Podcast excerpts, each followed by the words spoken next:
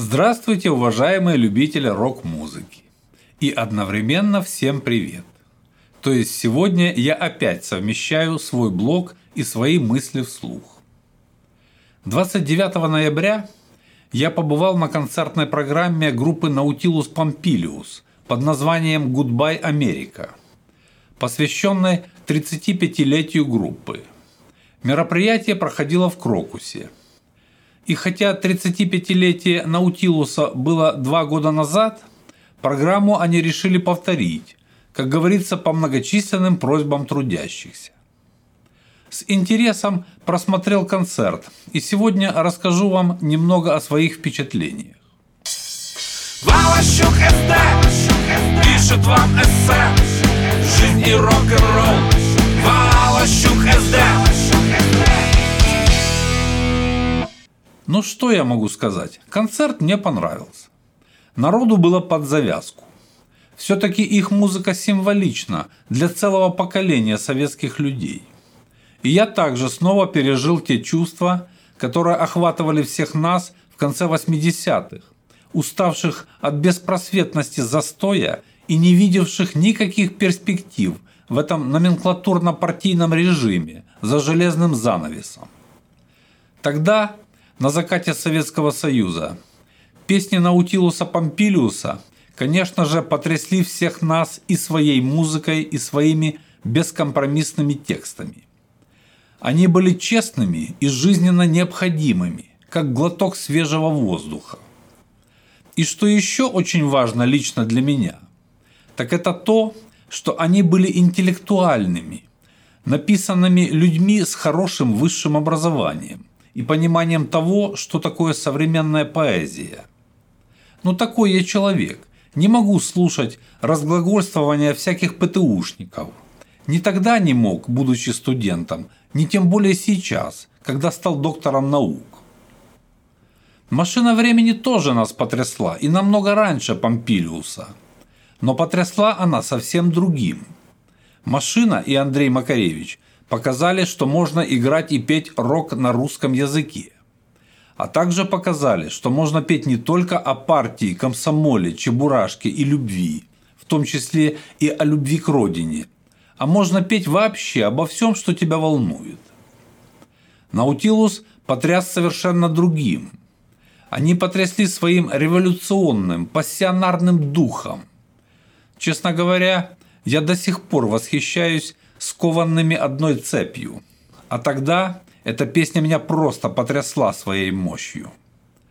По протестному потенциалу я бы сравнил ее с интернационалом, поднимавшим людей на баррикады Парижской коммуны или Пресни. Думаю, в том числе и благодаря таким песням коммунистический режим в нашей стране прекратил свое существование. Возвращаясь к концерту, хочу отдать должное Вячеславу Бутусову, единственному оставшемуся в группе из того первоначального состава Наутилуса 80-х годов. Он умеет создавать энергетическое поле, которое заводит публику, несмотря на, казалось, уже не модную музыку и неактуальность многих политических текстов Ильи Кормильцева – в которых уже нет того мессианского, пассионарного, бунтарского духа, который они носили на закате советской эпохи. Бутусов завел огромный зал Крокуса.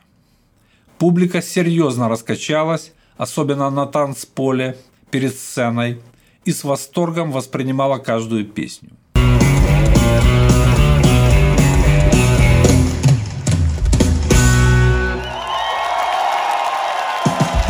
Потому что действительно, певец не тот, кто хорошо поет. Это просто вокалист. Певец – это тот, кто умеет создать эмоциональное напряжение, от которого в зал идет мощная энергия. Именно поэтому певец – это в первую очередь неординарная личность. В рок-музыке без этого никуда. Любая рок-группа держится на лидере. Именно его энергетика, а не красивые мелодии – и делают музыку группы привлекательной, завораживающей и заставляет людей ходить на ее концерты снова и снова. В рок-группе можно заменить кого угодно, но только не лидера, который сам сочиняет, играет и поет. Любая рок-группа – это лидер. Именно на концерте такой личности я и побывал. Бутусов – явный лидер и энергетически мощная личность. И именно поэтому зал был полон под завязку и воодушевленно подпевал всем его песням. Концерт играли четыре человека. Сам Бутусов на Фендере телекастере. Мы будем жить с тобой в маленькой хижине на берегу очень тихой реки. Гитарист Слава Суори, который играл на Гибсон Лес Поле.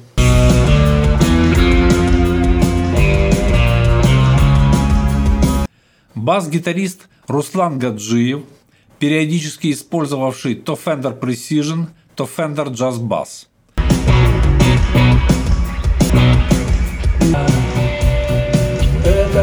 И барабанщик Денис Маринкин.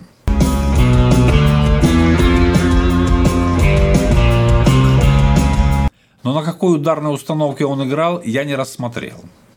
Работали слаженно, без проколов. Все звучало как тогда, в 80-е годы. Видеоряд сзади был простой, но хорошо гармонирующий с музыкой и напоминающий о времени расцвета Наутилуса, а также о фильме «Брат» с Сергеем Бодровым, который стал культовым, в том числе и благодаря музыке Наутилус Помпилиуса. Публика была в восторге.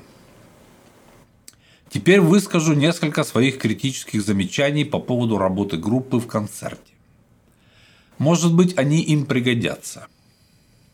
До этого, побывав на концерте Гленна Хьюза из Deep Purple, я сказал, что критиковать патриархов больше не буду, так как в этом нет никакого смысла.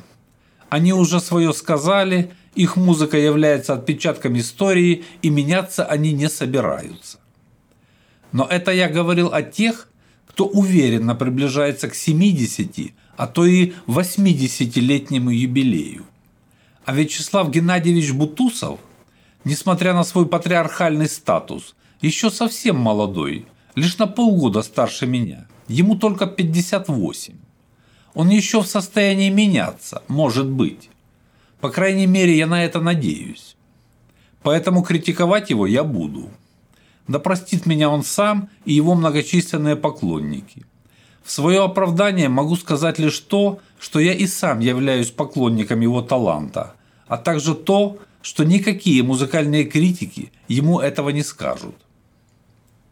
И начну со своих детских воспоминаний. Этот концерт, помимо напоминания о тех чувствах, которые охватывали нас, возмущавшихся застойным маразмом, навеял мне еще и детские воспоминания о том, как мы учились играть на гитарах.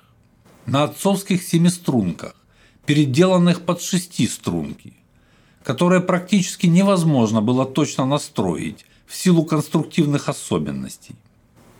Сидели в беседках или в подъездах, в зависимости от времени года, и разучивали аккорды. А затем ритмично бренчали, напевая незатейливые дворовые песни – Потом кто-то из нас научался играть соло на одной струне, на волосянке. Типа «В траве сидел кузнечик». И мы уже играли вдвоем. Один ритмично бренчал аккордами, двигаясь по гармонии и создавая фон, а другой издавал звуки на волосянке. Получалась уже некая полифония, некая сложность. Чуть позже кто-то третий научался вести басовую партию на низких струнах, и это уже был целый ансамбль. Девчонки восхищались, дымя сигаретами во мраке подъезда. Вот так и появлялись наши первые рок-группы с песнями, как у Чижа, типа «Самолет мой набирает высоту» или «Шизгары». Это уже потом, слегка повзрослев, мы поняли, что бренчать, то есть таким образом вести ритм в группе, нет никакой потребности. Только грязь и шум создавать намного лучше, чище и, самое главное, намного интересней, когда каждая гитара ведет свою собственную партию, либо рифовую, либо сольную. А ритм, да и вообще всю музыку, спокойно держит на себе ритм-секция, то есть бас-гитара с барабанами. Но до этого доходили потом, с опытом игры, освистывания и провалов на всяких выступлениях. Естественный путь взросления, набирания мастерства, опыта и понимания того, как делается профессиональная музыка. Именно эти воспоминания навеял мне Вячеслав Геннадьевич, который на протяжении всего концерта прилежно бренчал на своем телекастере во всех без исключения песнях. Я сначала подумал, что он просто имитирует игру, а на самом деле гитара отключена, ну так, чтобы руки чем-то занять, для создания образа настоящего отважного рокера, чтобы картинка из зала была поинтересней. Ведь он же профессионал и не может же просто так ненужные звуки добавлять в свою собственную музыку. Но потом прислушался, нет, все-таки бренчит. То есть сам добавляет шума в свои же собственные песни. Раньше профессиональные музыканты из филармонии вот такое ритмичное бренчание по струнам называли «чесать пузо». Ведь гитара же висит на животе, и поэтому, когда ты ритмично машешь рукой вверх-вниз, в такт вдоль живота, то получается, что как будто чешешь пузо. Вот Вячеслав Геннадьевич весь концерт этими занимался. Где-то скрипки, где-то плечи Это Слушая наше дыхание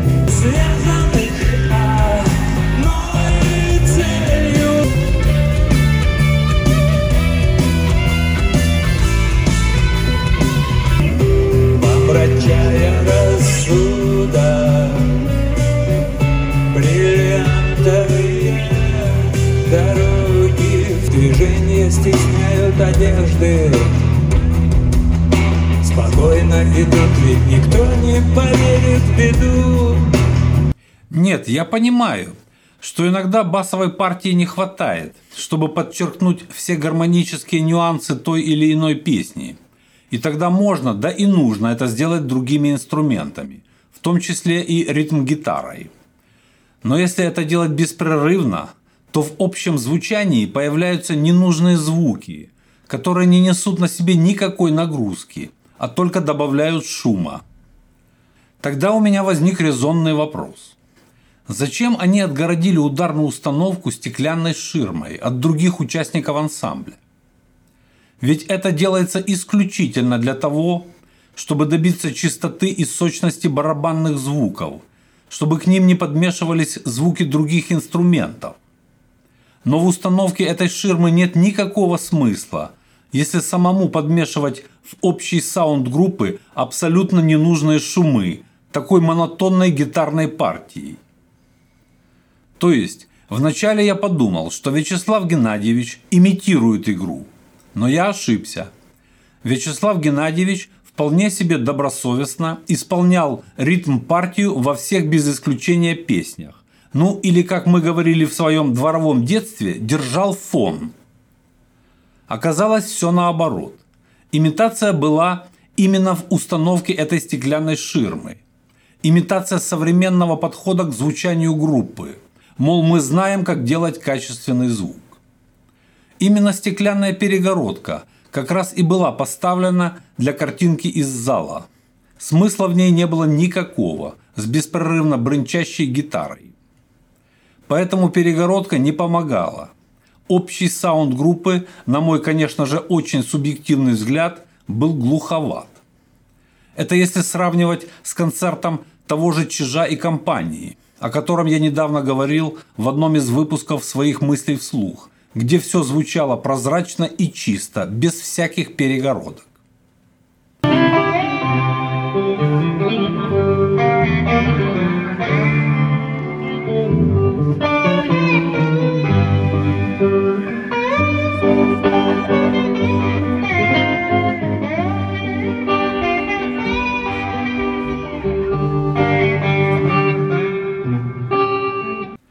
Знаю, вы с возмущением и негодованием скажете мне, что такому большому художнику, как Бутусов, виднее, как играть свою собственную музыку. И я с вами полностью соглашусь. Конечно же, ему виднее. Но свои критические замечания по этому поводу я говорил не для публики, зная наперед, что меня будут оскорблять. А именно для этих ребят со сцены, если они вдруг случайно увидят мой блог. Мужики, судя по установке ширмочки, вы стремитесь к современному звуку, и это желание похвально. Но современного звучания не будет, если бренчать на гитаре. Бренчание на гитаре делает любую музыку архаичной. Вернусь к концерту. В итоге, при отсутствии клавишника и при той гитарной партии, которую вел Бутусов, вся мелодическая составляющая аранжировки создавалась и держалась на одном гитаристе, на том самом Славе Суори. И снились милые черты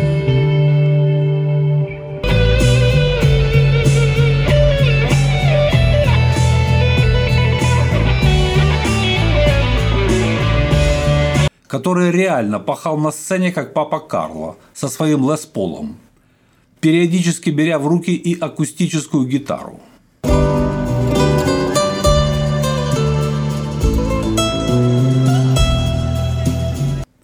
Правда, на сцене стояли какие-то клавиши, но на них никто не играл.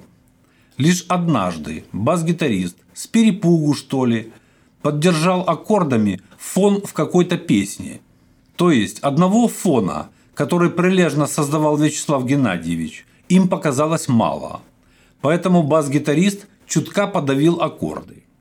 Отсутствие клавишника заставило группу использовать фонограммную поддержку.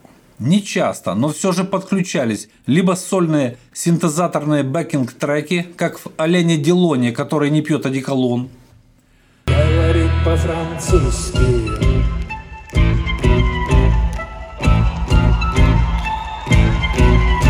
либо фоновые, так называемые пэды, со звучанием синтезатора или симфонического оркестра, которыми дополнялось пространство композиции и создавались дополнительная глубина и объем.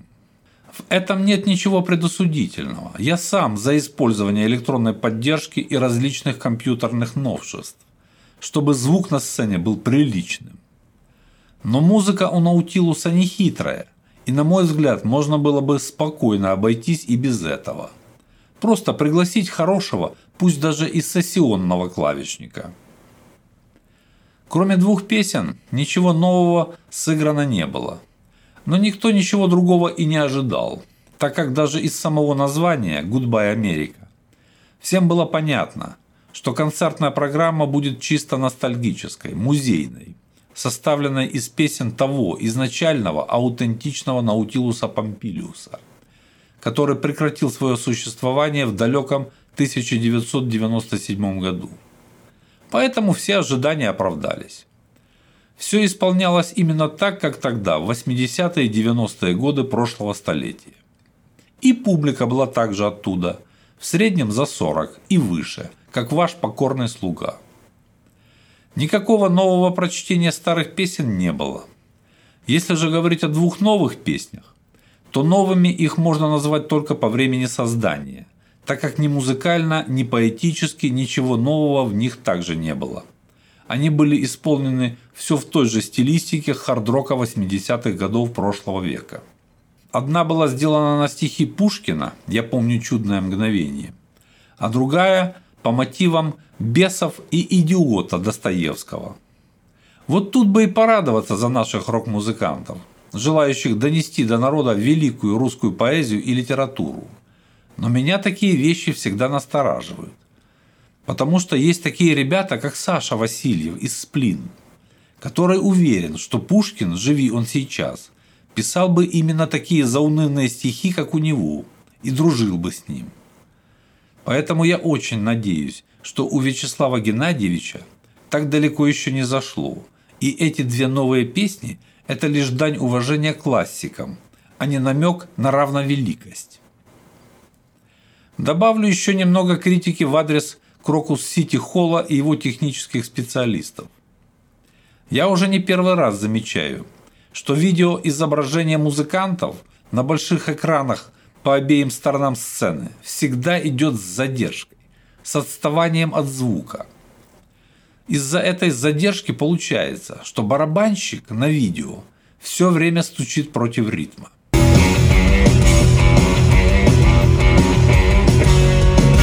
Честно говоря, я не понимаю, как они умудряются задерживать изображение. Ведь электрический импульс перемещается по проводам со скоростью света, то есть 300 тысяч километров в секунду.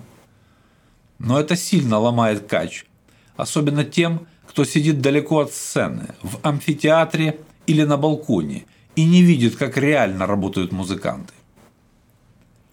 Но несмотря на все мои критические замечания, концерт был хорош. И я, и моя супруга, и особенно наши общие знакомые, побывавшие на концерте, получили огромное удовольствие. Да думаю, вряд ли вообще кто-то пожалел, что пришел на это музыкальное мероприятие. Вот такие вот мысли вслух. А под конец, как обычно, я спою вам одну из своих песен. Называется она «Прикосновение Вселенной» и исполнена группой Волощука СД традиционно, в классическом аутентичном рок-стиле. Любителям бренчания на гитаре она удовольствия не доставит, так как детство у нас давно кончилось, и мы разучились это делать. Поэтому они могут ее не слушать, а сразу начинать поливать меня различными мудреными словесами. Помните, как в старые добрые времена? Не слышал, не читал, не вникал, но осуждаю. Ну а вот любителям полифонической рок-музыки и хорошей поэзии надеемся, что доставляем удовольствие каждой своей песней. И еще, отвечая на интернет-комментарии всяких хейтеров, про ту огромную пропасть, которая разделяет меня и тех, кого я критикую, скажу две вещи. Первое. Надо хорошо прислушаться к нашей музыке и поэзии, чтобы лучше понять, кто с какой стороны пропасти находится. И вторая. Во всем нашем творчестве нет никаких намеков на равновеликость с кем бы то ни было. Это просто ни на кого не похожая рок-группа Волощука СД. На этом с вами прощаюсь до завтра, когда я буду подводить итоги четырех месяцев уходящего года. Ведь именно четыре месяца назад я оставил все, чем занимался раньше, и посвятил всего себя только рок-музыке и поэзии. Поэтому не забудьте подписаться на наш канал, чтобы увидеть и услышать честный рассказ и анализ своих действий по продвижению вверх начинающего рок-музыканта, то есть меня – до свидания, друзья.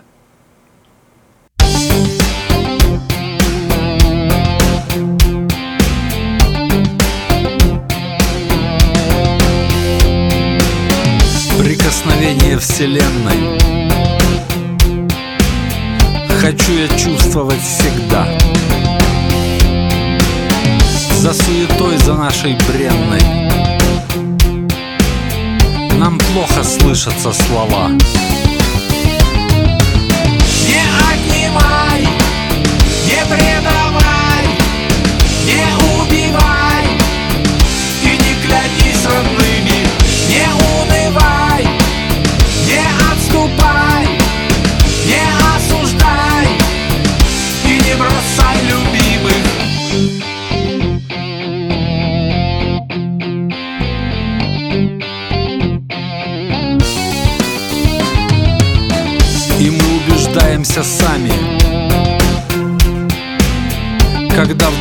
душа заболит. Что небо смотрит за нами И нам всегда говорит